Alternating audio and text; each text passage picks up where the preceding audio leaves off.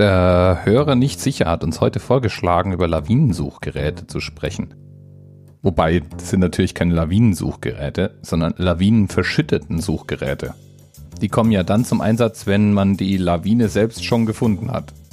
Und diese lawinenverschütteten Suchgeräte haben eine Besonderheit, also die haben eine ganze Reihe von Besonderheiten, aber eine Besonderheit, nämlich die Frequenz, auf der sie senden.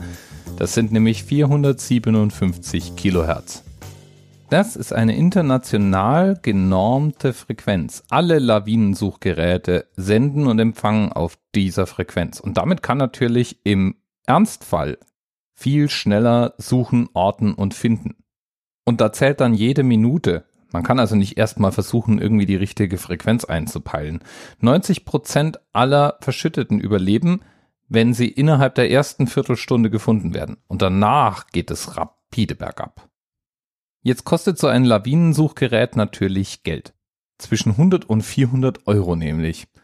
Das ist jetzt ein nicht ganz unerheblicher Kostenpunkt.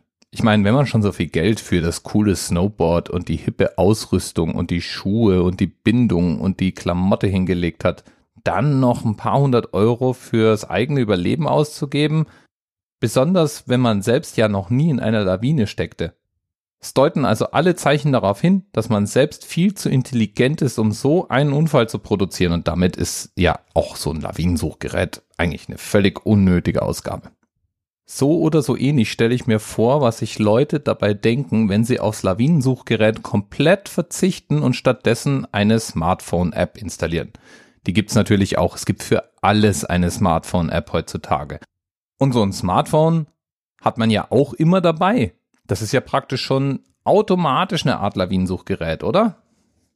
Dumm nur, dass solche Smartphones eben nicht auf den 457 Kilohertz Frequenz senden. Und auch wesentlich schwächer senden als so ein Lawinensuchgerät. Wi-Fi, Bluetooth und die ganz normalen Mobilfunkfrequenzen werden außerdem noch von Schnee massiv gedämpft. Es gibt eben einen Grund, warum 457 Kilohertz gerade die bevorzugte Frequenz sind. Die kommen nämlich ganz hervorragend durch Schnee durch.